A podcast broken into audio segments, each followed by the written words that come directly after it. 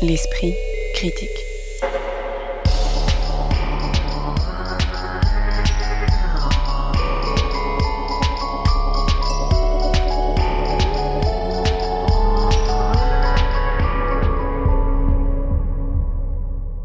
Mediapart. Des éclairs était le titre du très beau roman publié aux éditions de Minuit par Jean Echenoz, suivant la destinée de l'ingénieur Nikola Tesla. Mais les éclairs sont peut-être aussi ce qui relie les trois ouvrages dont nous parlons aujourd'hui, de façon explicite avec Après la foudre de Claire Fercac qui dresse le portrait d'une fulgurée, c'est-à-dire d'une personne ayant été frappée par la foudre mais y ayant survécu, de façon plus implicite dans Comme un ciel en nous, ouvrage dans lequel la romancière Yakuta Alikavazovic évoque son désir de passer une nuit dans l'œuvre de l'artiste américain de land art Walter De Maria, composé de panneaux métalliques en forme de paratonnerre, avant de nous faire le récit de sa nuit passée seule au milieu des œuvres du Louvre et de façon plus métaphorique avec État des lieux de Déborah Lévy, troisième moment de l'autobiographie en mouvement de cette romancière, marquée par une écriture striée d'éclairs de génie. Pour discuter de tout cela aujourd'hui, Lise Wajman, professeure de littérature comparée qui chronique l'actualité littéraire pour Mediapart, Pierre Benetti, dont vous pouvez notamment lire les critiques dans la revue En attendant Nado en ligne, et Blandine Rinkel, écrivaine, musicienne et critique notamment dans les colonnes du Matricule des Anges. Bonjour à tous les trois. Bonjour. Bonjour.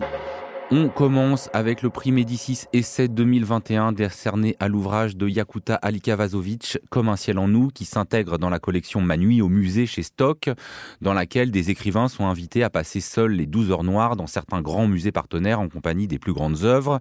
L'idée éditoriale est séduisante, les textes qui en sont issus sont relativement brefs et inégaux, parce qu'ils prennent assez vite le risque du nombrilisme émotif ou de la leçon de choses ressentie devant l'histoire de l'art, accessible rien que pour soi. Mais le texte de Yakuta Alika ne se fait pas piéger par ce dispositif, tant la nuit qu'elle passa seule au Louvre entre le 7 et le 8 mars 2020 n'y apparaît pas comme une scène inaugurale à partir de laquelle elle réfléchirait ou digresserait, mais plutôt comme un aboutissement, puisque son père, venu de ce qui est maintenant l'ex-Yougoslavie, ne cessait de l'y emmener pour lui montrer les détails de certaines œuvres, lui parler de la Vénus de Milo comme d'une tante de la famille, mais aussi lui demander comment elle s'y prendrait pour voler la Joconde ou lui laver les dents, euh, pas la Joconde à Yakuta, dans les toilettes de l'établissement. Alors avant de vous donner la parole, je vous invite à bien prononcer le nom de la romancière qui raconte à un moment du livre l'anecdote écœurante où un juré de prix littéraire lui dit « J'ai beaucoup beaucoup aimé votre livre mais je n'ai pas voté pour lui, j'aurais eu trop peur d'avoir à prononcer votre nom ». Bon, je peux vous assurer que même avec un nom franchouillard comme Confavreux, ça arrive de se faire écorcher. Donc attention donc, pardon d'avance s'il y a des dérapages. Avant qu'on entre dans la matière du livre de Yakuta Alikavazovic, il ne s'agit pas ici euh, de chercher à classer hein, les livres, mais euh, est-ce que quand même ça vous étonne qu'elle ait eu le prix Médicis Essai, Lise Wajman Oui et non. Euh, on peut se dire que peut-être dans la sélection des prix les plus prestigieux, le Médicis est sans doute le plus intéressant de ces dernières années, qui a récompensé Guyotta, Angot, des œuvres reconnues mais qui n'avaient pas reçu de grand prix par ailleurs. C'est la même chose pour le Médicis Essai. Euh, songeons par exemple que Svetlana Alexeyevich l'a reçu en 2013. Euh, c'était son premier prix en France avant euh, de recevoir le Nobel qui n'arrivera qu'en 2015. Cela dit, essai, c'est quand même une drôle de qualification, puisque ça s'applique aussi bien aux frères Lehman de Stefano Massini, une épopée en vers sur l'histoire des Lehman Brothers qui avait reçu le Médicis Essai donc en 2018, qu'à un récit autobiographique de Biologier, euh, en 2019. Et donc on se demande un peu ce qu'ils entendent par essai.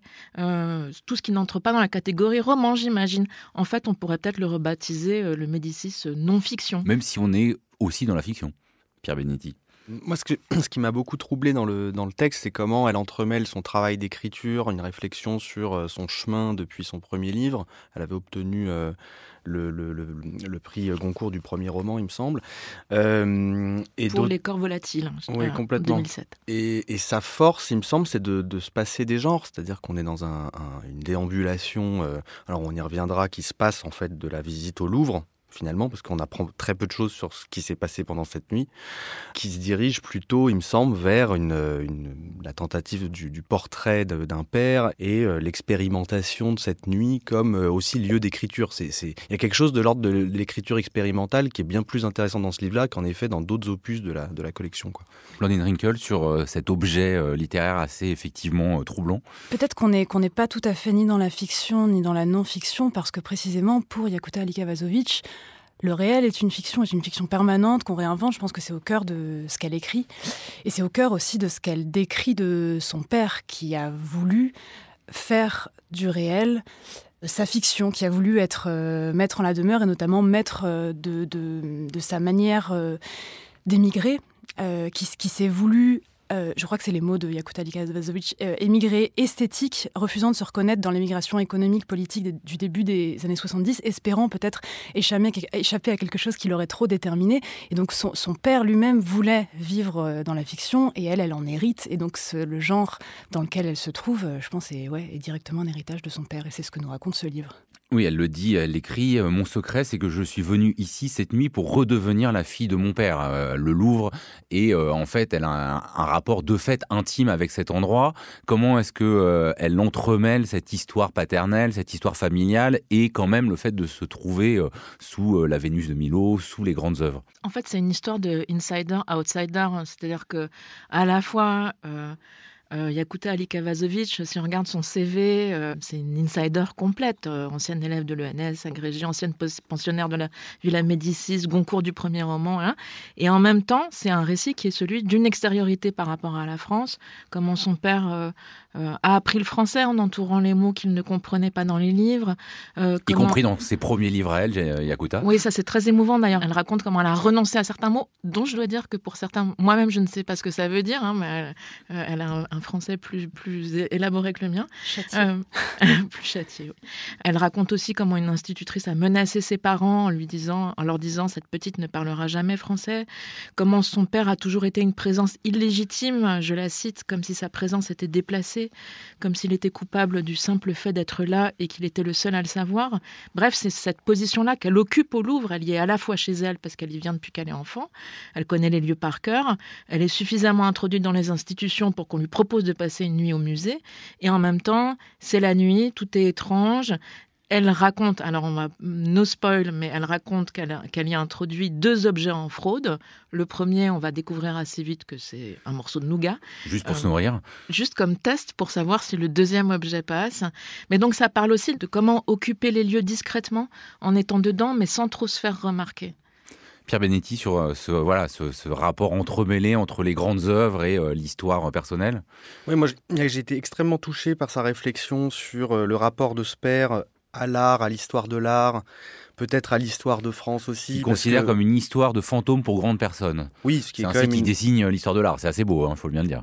Et, et, ce qui est très touchant, c'est en fait c'est un personnage qui, qui remplace un passé par un autre qui, remplace son histoire yougoslave par une histoire très française, le Louvre, qui remplace euh, l'histoire de l'Europe ou l'histoire des guerres d'ex-Yougoslavie, dont on va très peu parler finalement dans le texte, même si en fait euh, c'est assez fort quand euh, Alika Vazovic euh, dit qu'elle a été scandalisée de voir combien on, on, défendait très peu les populations, alors qu'à l'inverse on, défend les œuvres comme la Joconde à un prix inestimable. Oui, puis elle mentionne aussi brièvement le, la, douleur de sa mère en de la guerre, donc ça. Sa mère qui est très peu présente dans le texte et, ça, ça, il y a quelque chose de, son rapport aux langues aussi dans, dans le rapport à la mère, puisqu'elle est, elle est russophone, son père parlait le serbo-croate elle euh, parle le français depuis sa, naissance, mais elle est devenue traductrice euh, de l'anglais. Donc il y a tout un. Oui, elle dit même que pour un peu trahir son père, pour trahir ses fictions, qui étaient des fois trop de fiction peut-être pour l'enfant qu'elle était, elle, elle s'est plongée dans la langue anglaise. Mais sur le rapport aux œuvres, euh, je trouve que le, livre il se tient aussi sur toute la réflexion qui est franchement, je trouve assez rare sur le rôle du pillage et de la tentative, d'une espèce de fantasme de l'appropriation des œuvres, qui est pas du tout dans une réflexion sur la restitution des œuvres comme on peut le l'avoir dans des débats aujourd'hui, mais il y a quelque chose qui frôle euh, la tentative du, la tentation du sacrilège, de l'iconoclasme, de, de, de, tout ce rapport où on a envie de, d'embrasser les œuvres au point de, faire corps avec elles, et en même temps avec tout ce récit de, euh, du vol de, de, la Joconde en 1911 et euh, la, sorte d'accusation qu'elle entend euh, à l'encontre de son père, qui aurait pu à un moment participer à un vol. Je trouve que c'est très très original de, réfléchir à ce rapport-là de cette manière-là, via le la tentative du pillage et de l'effraction. Je vous donne la parole, Blandine Drinkle, sur, sur cette question qui est assez centrale dans le livre, qu'on ne s'attend pas forcément à trouver dans euh, Ma nuit au Louvre, enfin Une nuit au Louvre, sur est-ce qu'au fond les œuvres sont faites pour être vues ou plutôt volées, possédées? Bah, ce que j'ai beaucoup aimé, moi, c'est à quel point elle, euh, elle tangue toujours entre la fierté et la honte euh, quant à ça, quant à la possibilité, par exemple, imaginer que peut-être son père aurait participé à un vol.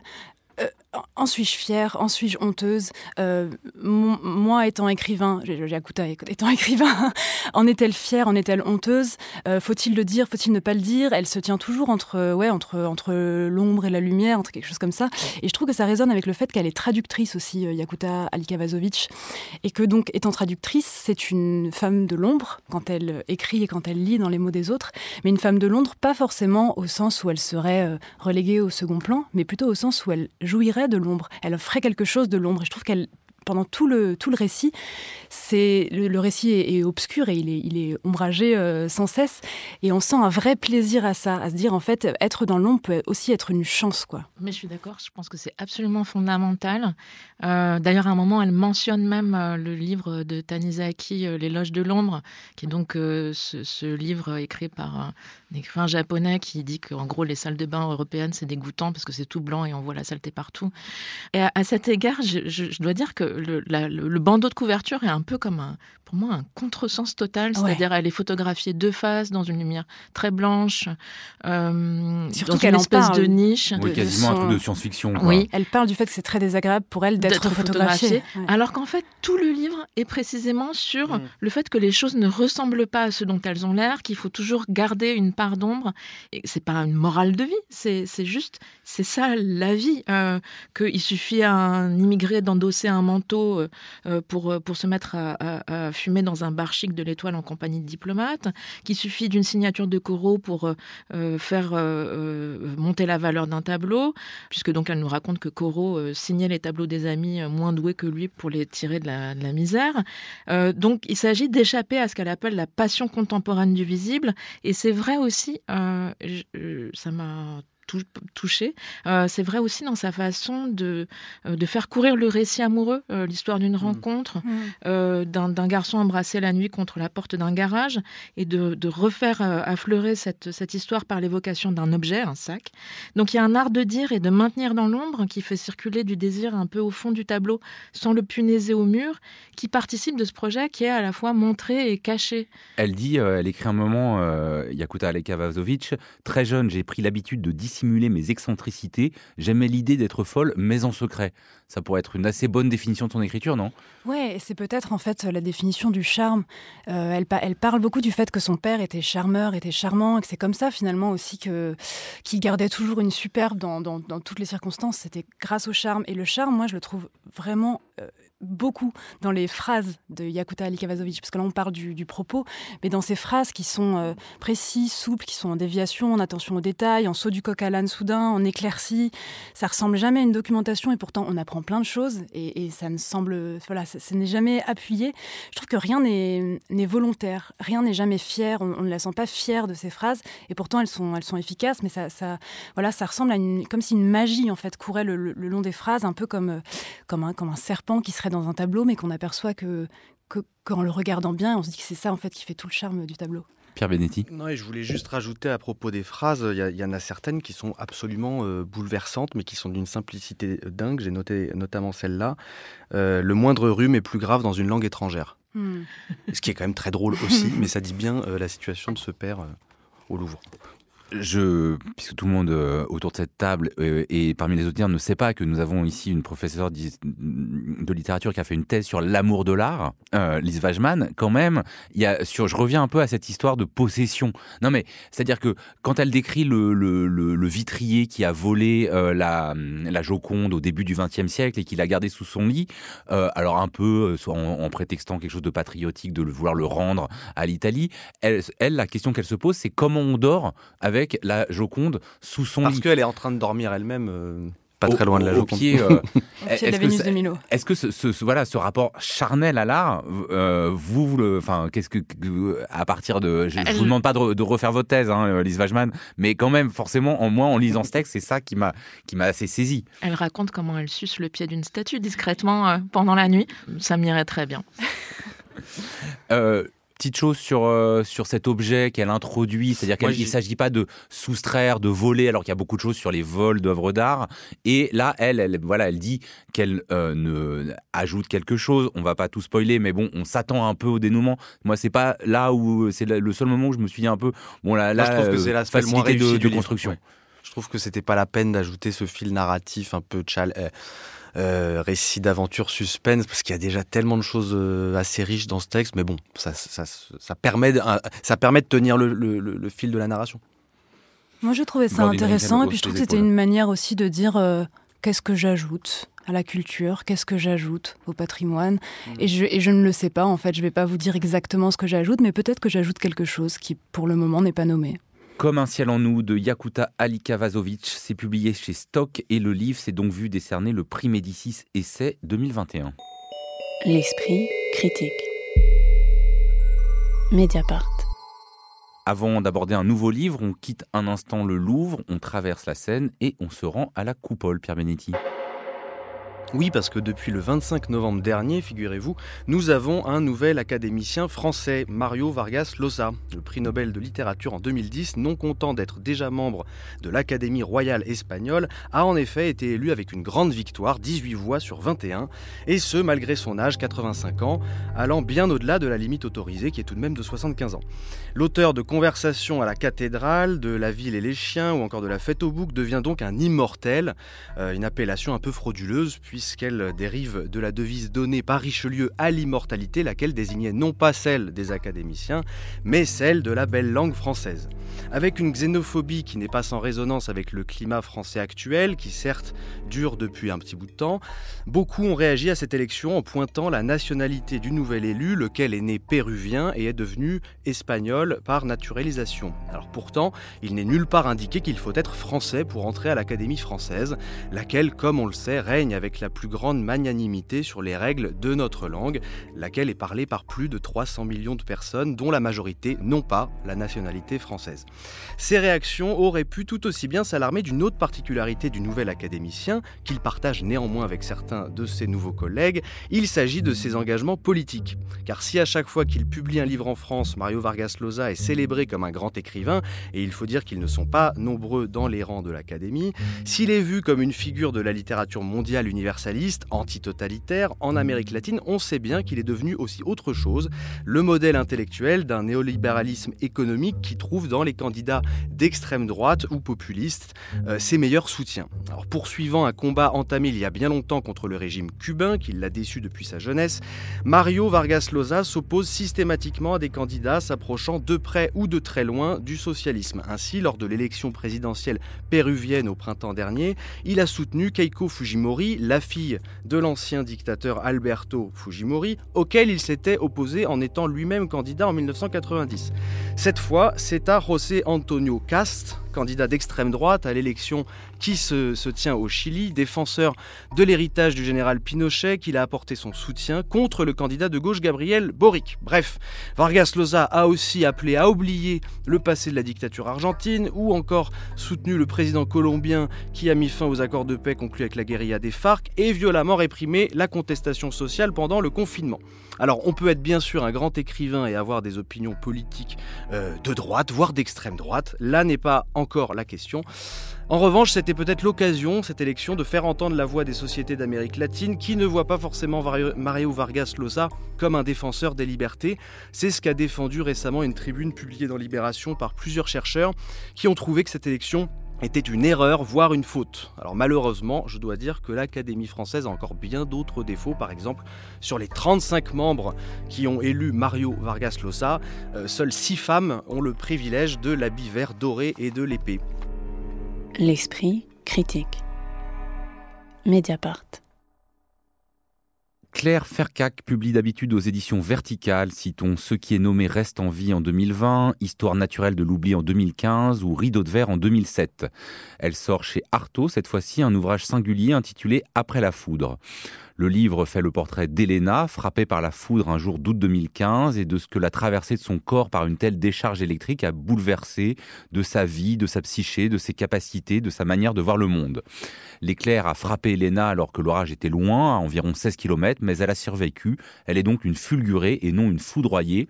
Et je cite la Claire Fercac, s'il est possible de survivre à une telle décharge, c'est en raison de l'extrême brièveté du temps de contact entre un millième et un dix millième de seconde.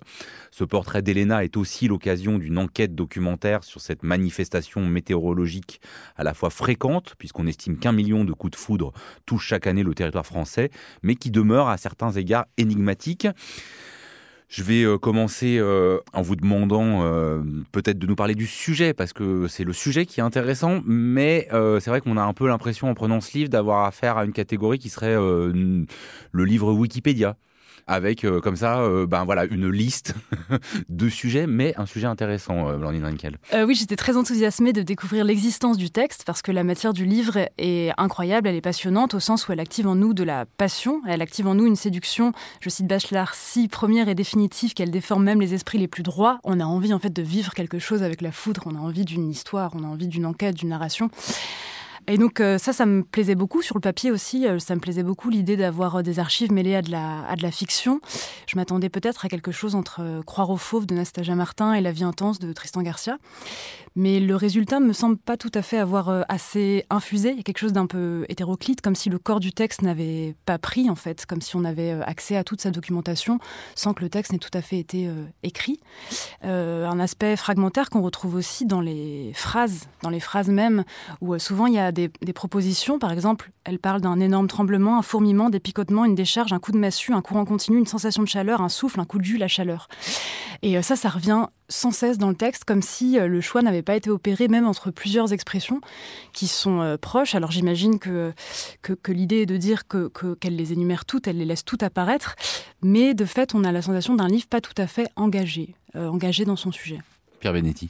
Bah oui, c'est dommage parce qu'il manque quelque chose à ce livre, ou plutôt il manque quelqu'un. Euh, il manque Elena, parce que euh, finalement, à la fin, je n'ai pas la appris la fulgurée, pardon, ce personnage. Alors donc on comprend parce que l'éditeur le présente ce livre comme une fiction documentaire. On comprend que Elena est sans doute une, vraie figurée qui a été interviewée par Claire Ferrier. Ou alors, moi j'ai pensé à un personnage constituée de plusieurs personnes avec lesquelles euh, elle s'est euh, entretenue. Mais donc il manque à la fois euh, un peu l'intériorité de ce personnage, on comprend pas bien si c'est une sorte d'exemple ou de d'incarnation des fulgurés en général, mais elle a pas vraiment de consistance. Mais il, manque aussi quelqu'un d'autre, il manque la narratrice ou le narrateur. Enfin, il n'y a, a, pas de voix d'écriture dans ce, dans ce livre. On ne sait pas pourquoi l'enquête commence. Et en plus, il y a quelque chose de qui manque aussi. Vous vous le disiez tout à l'heure, Blandine, sur la forme, parce qu'on a des très courts chapitres qui s'arrêtent à peine ils ont commencé, alors que moi le, sujet et l'idée même euh, euh, m'intéressaient beaucoup.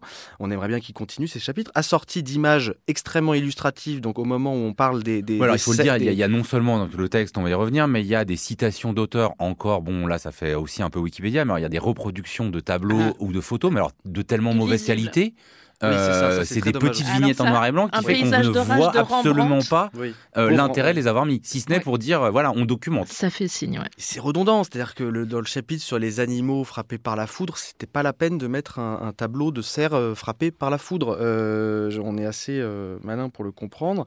Voilà, j'étais un, peu, j'étais très très heureux de d'ouvrir ce, livre et, c'est vrai qu'il y a un problème de, constitution du texte lui-même et de, et de l'objet du livre. Lise Wajman, même euh, son même, cloche même son cloche, c'est-à-dire que euh, au fond, euh, vous avez insisté sur le manque, mais on peut aussi insister sur le trop plein, c'est-à-dire qu'elle explore de manière un peu systématique tous les aspects du coup de foudre, y compris amoureux. On a une collection de citations donc de grands auteurs, on a des images, on a des petites histoires, dont celle de Roy Sullivan, foudroyé sept fois, fulguré pardon, cette fois et qui pourtant aura euh, fini par mourir dans son lit euh, en se donnant, en se suicidant d'une balle dans la tête.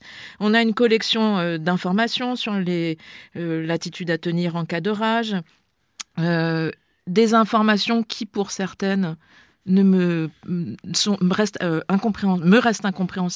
mais je pense euh, euh, non pas, ne sont pas destinées à être comprises. Je cite par exemple des considérations sur le coup de foudre dans le texte à propos des études scientifiques qui ont montré que les zones cérébrales sollicitées par l'amour ont été étudiées par IRM fonctionnel afin de comprendre précisément quelles zones du cerveau sont activées. La science a fourni plusieurs preuves expérimentales du rôle des noyaux gris centraux dans le sentiment amoureux. Fin de citation. Qu'est-ce que c'est les noyaux gris centraux on ne saura pas et ça n'a pas d'importance. Et enfin, il y a des tests dont on se ah demande bien. Non, non, les questions. Ça, il faut venir. Il y a une particularité de ce texte, c'est qu'il contient plusieurs QCM adressés aux lecteurs. vous les avez peut-être fait. Soit sur, euh, bah, c'est la question que je vais vous poser, mais en double question parce que c'est soit sur l'histoire elle-même, puisque le premier demande par exemple le 16 août 2015, qui est la date où le personnage principal a été fulguré, où est-ce que vous étiez, soit ça porte sur euh, ben, ce qu'on a déjà lu du roman, notamment euh, il y a un, QCM récapitulatif après lequel Claire Fercac écrit toutes les réponses à ces questions se trouvent page 127 à 131. Si les vôtres sont toutes correctes, c'est que vous êtes un lecteur attentif, bravo. Donc un, est-ce que vous avez rempli ces QCM Non. Et deux, est-ce que ce jeu littéraire vous a euh, fait un petit peu rire ou pas du tout? Pas vraiment. Il y a quelque chose qui m'a touché moi quand même dans ce livre une narration, une, histoire qu'on devine sous les informations, comme il y aurait quelque chose sous euh, plein de feuilles par terre. la trace en fait d'une émotion, qui est l'évocation du souvenir du père donc d'Elena, on imagine. Elena, père qui a deux fois disparu de sa vie, une première fois quand elle avait 5 ans, une deuxième fois quand elle était adulte et qu'elle ne se souvenait même plus de la disparition du père, et qui revient euh, à la faveur donc de ce coup de foudre. Et ce qui, ce qui m'a touchée, c'est une idée que j'ai euh, que j'ai trouvé assez belle, l'idée qu'en fait, euh, si on s'approche des arbres, si on va en forêt, si on prend le risque de se faire foudroyer, c'est parce que contrairement au père, les arbres, la nature ne disparaît pas et même s'étend, nous enveloppe. Et j'ai trouvé quand même que ce livre pouvait être sauvé pour cette idée-là qui, est, qui, peut nous rester en ces temps d'hiver. C'est une plus belle morale de l'histoire que celle que tire euh, Claire Fercac elle-même, hein, puisque la, conclusion du livre, page 261, c'est, je cite, La plupart des fulgurés interrogés racontent un besoin d'ancrage, de retour aux sources, à l'essentiel. Donc là, on est dans une publicité de saucisses sous vide. Quoi. Je reviens sur les QCM, non Vous non plus, euh, Pierre Non, non plus, mais c'est vrai que ce, que ce que je viens d'entendre me donne envie d'aller y voir de plus près. Il me semble qu'il y a un petit détail qui montre qu'il y a quand même un peu un rapport autobiographique euh, à tout ça, non pas à la foudre, mais au personnage d'Elena. De, c'est euh, l'origine du père d'Elena qui serait, il me semble, slovène. Euh, en, écoutant le nom de famille de Claire Fercac, peut-être que ça fait sens, je ne sais pas. Mais peut-être qu'il aurait fallu affirmer un peu plus, comme le faisait euh, dans l'autre livre Yakuta Alikavazovic, le, le rapport euh, explicitement autobiographique à l'objet qu'on choisit. Oui, c'est pas un problème. On peut imaginer qu'en fait les QCM, c'est pour ça que je parlais de, ça, on peut imaginer que les QCM et que l'excès finalement d'informations, d'images, de voilà, de, de, une saturation quoi, et et c'est l'autre nom de la pudeur. Enfin, peut-être qu'en fait, elle n'a pas tout à fait osé y aller dans son sujet, le sujet qui sous-tendait euh, sa recherche. je voulais juste ajouter qu'il y a aussi quelque chose sur, euh, sur la définition des textes. Maintenant, ça devient un peu une, tarte à la crème de nous présenter certains textes comme des fictions documentaires, des, des textes entre journalisme et euh, littérature. Entre... Bon, il n'y a pas besoin, on écrit ou on n'écrit pas, et là, c'est pas assez écrit, en fait simplement. Oui, enfin, c'est intéressant de réfléchir à cette question du genre parce que euh, on pourrait dire qu'au fond, le livre reprend tous les clichés de la fiction documentaire, mais sur le mode euh, décoratif. Tout fait signe vert. Alors, euh, il y aura des photos comme chez Zebalt, des tests comme dans les magazines, des anecdotes savoureuses comme dans les bons reportages, des informations scientifiques au fond, peut-être que ça, raconte une seule chose, c'est qu'aujourd'hui, la fiction documentaire ou euh, euh, la littérature, euh, la, littérature dite de non-fiction ou la littérature dite factuelle, tout ça, toutes ces littératures-là sont un moteur puissant de renouvellement des récits aujourd'hui.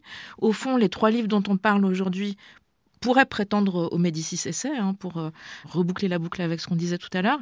Ces littératures-là sont en passe de, former un genre avec ses codes, et ces codes comme, comme, comme d'autres. Et quand il ne reste plus que la manière, qui devient ici une coquetterie, une pause, et eh ben ça la transporte plus. Oui, parce que ce qu'il faut quand même souligner, euh, c'est pour ça qu'on a tous eu envie quand même d'ouvrir ce livre, c'est que la, matière pourrait être euh, complètement folle, pourrait, on se dit, ça, ça, ça devrait faire un grand livre. C'est pour ça que je pense qu'on a tous été un peu déçus parce que entre l'anecdote de ce, ce, match de football qui se passe au Congo où la foudre tombe sur le stade et il y a une seule équipe qui meurt, ou euh, le fait que euh, euh, il y a eu quand même pendant le premier confinement en 2020 une diminution du nombre d'éclairs aux États-Unis d'un tiers, on se dit il y a, y a quand même des anecdotes, enfin des on, a envie de savoir.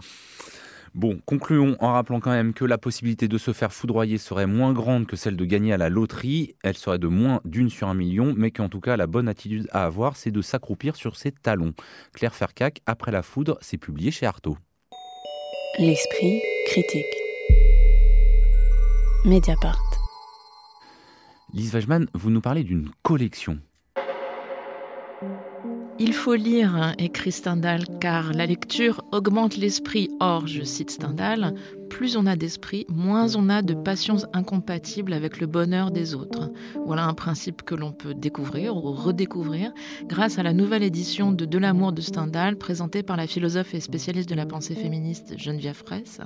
Cette édition de De l'amour est un des titres qui inaugure une nouvelle collection de poches chez Point, les Points classiques, collection sortie dans la plus grande discrétion et qui vaut pourtant le détour puisque son propos est de revisiter les grands classiques en confiant leur présentation à des figures intellectuelle contemporaine qui en renouvelle la lecture, comme Geneviève Fraisse donc, mais aussi Alain Supio, professeur émérite au Collège de France, spécialiste des questions de droit, qui préface les lettres persanes de Montesquieu. Donc il s'agit pour cette nouvelle collection de faire résonner le texte ancien avec notre présent mais pas seulement. Il s'agit aussi de sortir la littérature de ces espaces de plus en plus confinés, de confier ces textes anciens du XVIIe, XVIIIe, XIXe siècle, ces textes dont on a lu des extraits au collège, mais qu'on n'a jamais rouvert depuis, à des hommes et des femmes qui ne viennent pas du champ des études littéraires, mais du champ des sciences humaines. Et on mesure alors à quel point la littérature nourrit les engagements politiques, les représentations sociales, participe à la définition de normes, de types, mais aussi d'écarts, bref, contribue à l'établissement et à l'invention du monde dans lequel on vit. On pourra ainsi se plonger dans la lecture des trois contes de Flaubert, accompagnés par la présentation qu'en fait Aurélia Michel, maîtresse de conférences en histoire, qui a récemment publié un livre remarquable sur la race, Un monde en nègre et blanc. Et elle montre donc, euh, à propos de Flaubert, comment le pays de Flaubert est, je la cite, un empire colonial, comment la Normandie dans laquelle se déroule l'histoire de Félicité, la servante d'un cœur simple, est traversée par l'histoire américaine, d'où arrivent dans les bagages d'un baron un nègre et un perroquet. Bref, il y a beaucoup à découvrir quand on fait prendre l'air à la littérature. La lecture euh, des textes anciens, et ça n'est pas un plaidoyer pro-domo, même si ça l'est quand même un peu, n'est pas l'opération ennuyeuse et cependant nécessaire qu'il faudrait réserver à l'édification des scolaires, qu'on n'hésite jamais à ennuyer, ou à l'étude des spécialistes, dont la réputation est qu'ils sont très ennuyeux. Ces textes sont vivants et ils vibrent encore, et cette collection nous donne l'occasion de nous remettre à leur écoute. L'esprit critique. Mediapart. État des lieux, c'est le titre du troisième et dernier texte constituant l'autobiographie en mouvement de la dramaturge, poétesse et romancière Déborah Lévy, traduite ici de l'anglais par Céline Leroy. Déborah Lévy avait reçu l'an dernier le prix Féminin étranger à l'occasion de la parution en français des deux premiers volets de cette trilogie intitulés Ce que je ne veux pas savoir et Le coup de la vie. Les éditions du sous-sol, qui publient Déborah Lévy, en profitent d'ailleurs pour proposer les ouvrages dans un coffret qui a dû trouver sa place sous les sapins. Dans ce récit, on retrouve la narratrice nous emmener par le monde, de New York à Londres, en passant par Mumbai, Paris ou Berlin, entre description de son quotidien et réflexion sur ce que serait une demeure à soi pour un personnage féminin dont les filles quittent le foyer, qui se retrouve à devoir écrire une nouvelle page de sa vie en vivant seule à la veille de ses 60 ans. Avant qu'on entre peut-être plus précisément avant qu'on entre peut-être plus précisément euh, dans ce texte-ci, euh, est-ce que vous pouvez, euh, Pierre Benedetti, nous resituer Déborah Lévy et pourquoi, au fond, la découverte, je ne sais pas, ou redécouverte en tout cas assez récemment, en tout cas en France? Pourquoi, je ne sais pas, c'est une question de traduction, puisque Déborah Lévy, elle, elle écrit depuis une trentaine d'années, elle est surtout connue pour des pièces de théâtre un roman qui est paru alors qu'elle en a en français, alors elle en a, elle en a publié en anglais plusieurs. Sous l'eau, qui est paru en 2015 chez Flammarion et qui vient d'être repris en, poche en point. Et sinon, elle a eu ce, grand succès là avec les deux premiers tomes de l'autobiographie et ensuite ce troisième, ce qui fait qu'on découvre euh, cet écrivain qui est assez important dans le champ euh, contemporain euh, britannique actuel, alors que pour les Français, c'est une nouveauté. Alors, il, me semble, en lisant le, j'ai lu parallèlement le, roman Sous l'eau et État des lieux, qu'il y a y a quand même un lien entre sa manière de constituer euh, sa narration autobiographique et, euh, et ses personnages euh, romanesques, c'est une espèce d'instabilité de la narration. De, il y a quelque chose de flottant, de, de très, comment dire, bondissant. Enfin, il y a quelque chose de, très peu fixe dans, le type de narration qu'elle propose. Moi, je trouve ça assez, assez réjouissant. Alors je vous propose justement pour celles et ceux qui ne la connaîtraient pas qu'on commence par un petit extrait, ça se situe page 11 au départ. Moi aussi, je cherchais une maison où je pourrais vivre et travailler à mon rythme, mais même dans mon esprit, ce foyer était flou, immatériel, irréel, irréaliste, ou disons qu'il manquait de réalisme. J'aspirais à une vieille demeure majestueuse, à laquelle je venais par conséquent d'ajouter une cheminée ovoïde, avec un grenadier dans le jardin. Elle avait des fontaines et des puits, de remarquables escaliers en colimaçon, des mosaïques au sol, des traces, des rituels de tous ceux qui m'avaient précédé dans cet endroit. Cette maison était donc vivante, elle avait eu une belle vie, c'était une maison aimante. Est-ce que cet extrait, euh, Blandine Rinkel, nous raconte quelque chose à la fois euh, bah, de l'écriture euh, de Deborah Levy et du projet de ce livre-ci en particulier?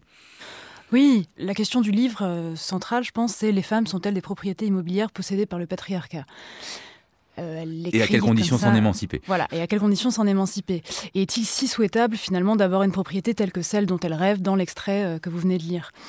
Et, je crois que le, livre déplie l'idée que que finalement ce n'est pas tant euh, la maison qui importe, mais le fait de pouvoir la désirer très précisément. Une maison ou autre chose, quand on est une femme, pouvoir s'approprier son désir et être le propriétaire de ses désirs plutôt que de laisser aux hommes être le propriétaire de nos désirs. Je crois que c'est ça l'idée du livre. Donc oui, l'extrait le dit bien.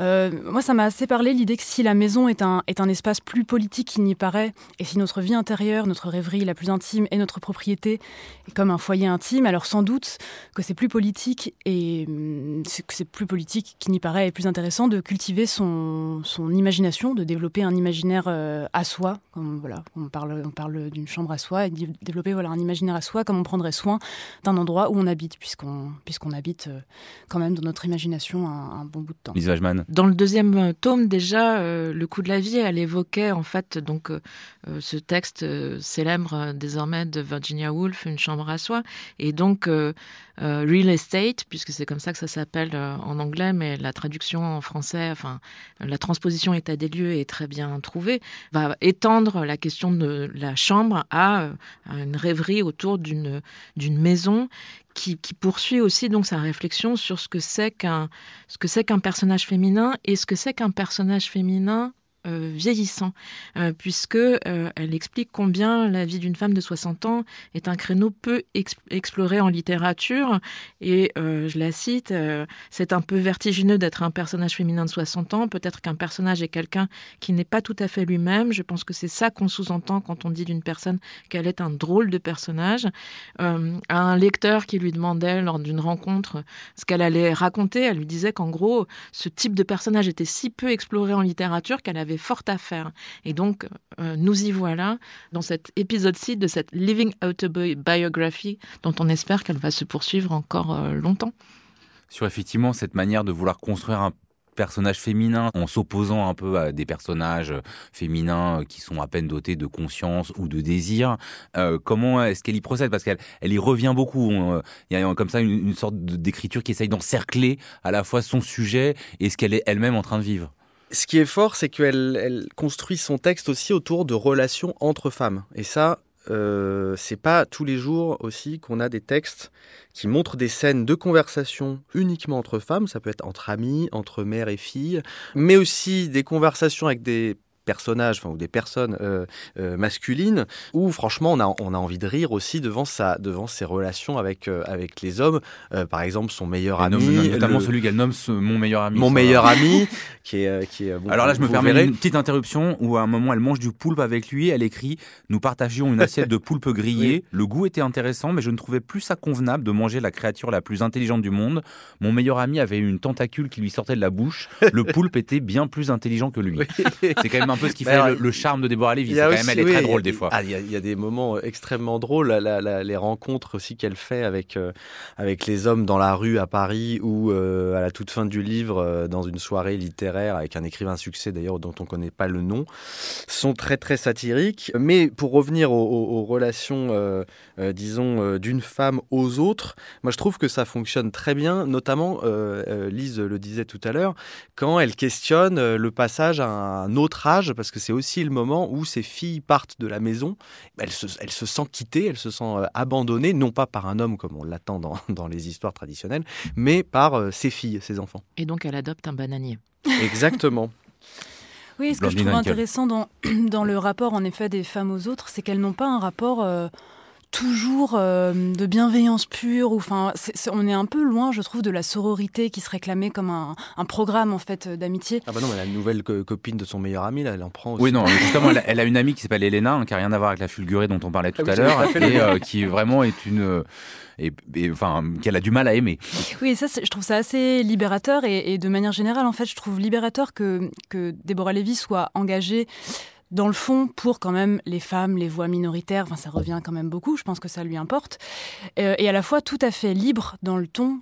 Il y a, peu, alors dans la phrase que j'ai lue, euh, possédée par le patriarcat, on peut entendre quelques éléments de langage euh, du féminisme, mais sinon, je trouve que les questions sont abordées en se passant en fait des, des clichés de langage qui parfois obstruent un peu l'imagination et nous empêchent de tout à fait penser cette question-là parce qu'on a l'impression de déjà les avoir entendues. Et donc, j'aime bien ce passage où elle dit Je crois que mon but en littérature est de penser librement, ça peut paraître facile, évident, ça ne l'est ni sur la page ni dans la vie.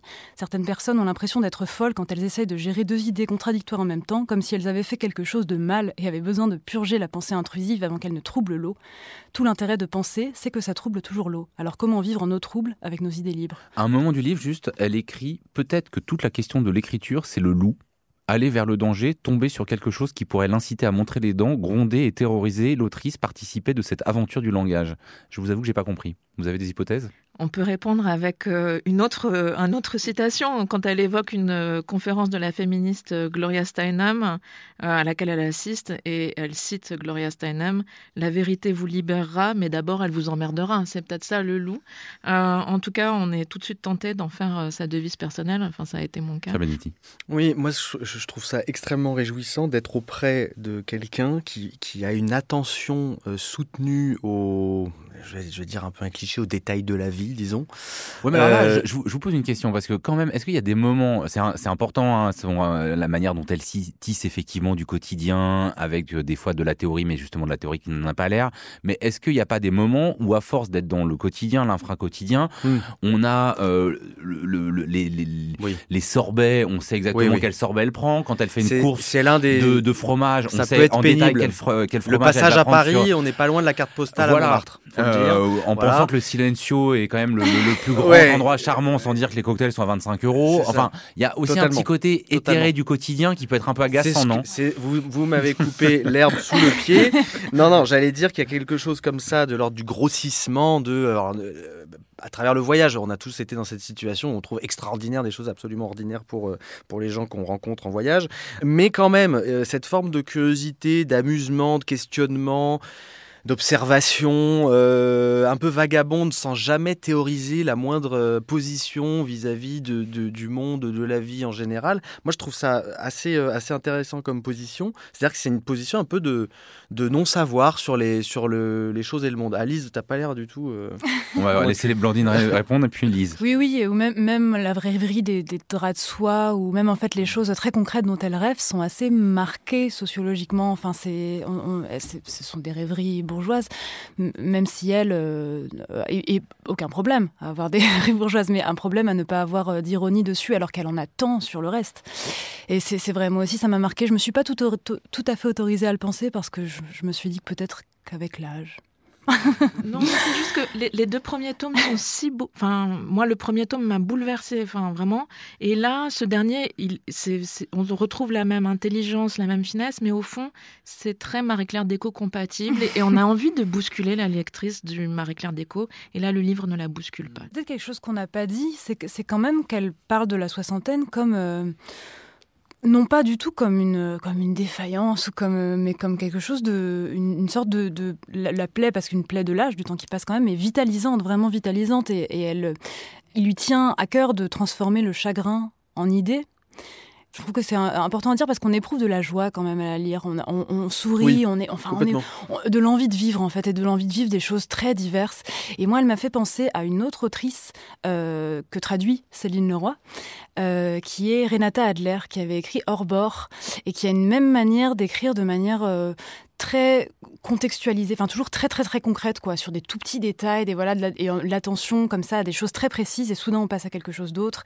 Et hum, ça m'y a fait penser aussi parce que sans doute parce que euh, sociologiquement elle, elle, me, elle me semble assez euh, assez proche et donc si vous aimez Deborah Levy, peut-être que Renata Adler sera une suite intéressante. Oui, on peut se dire que comme le suggèrent les photos de couverture qui sont identiques dans l'édition originale anglaise qui reproduisent euh, chacune un photogramme du film de Jean-Luc Godard, il faut lire Deborah Levy pour comprendre ce que c'est que vivre sa vie.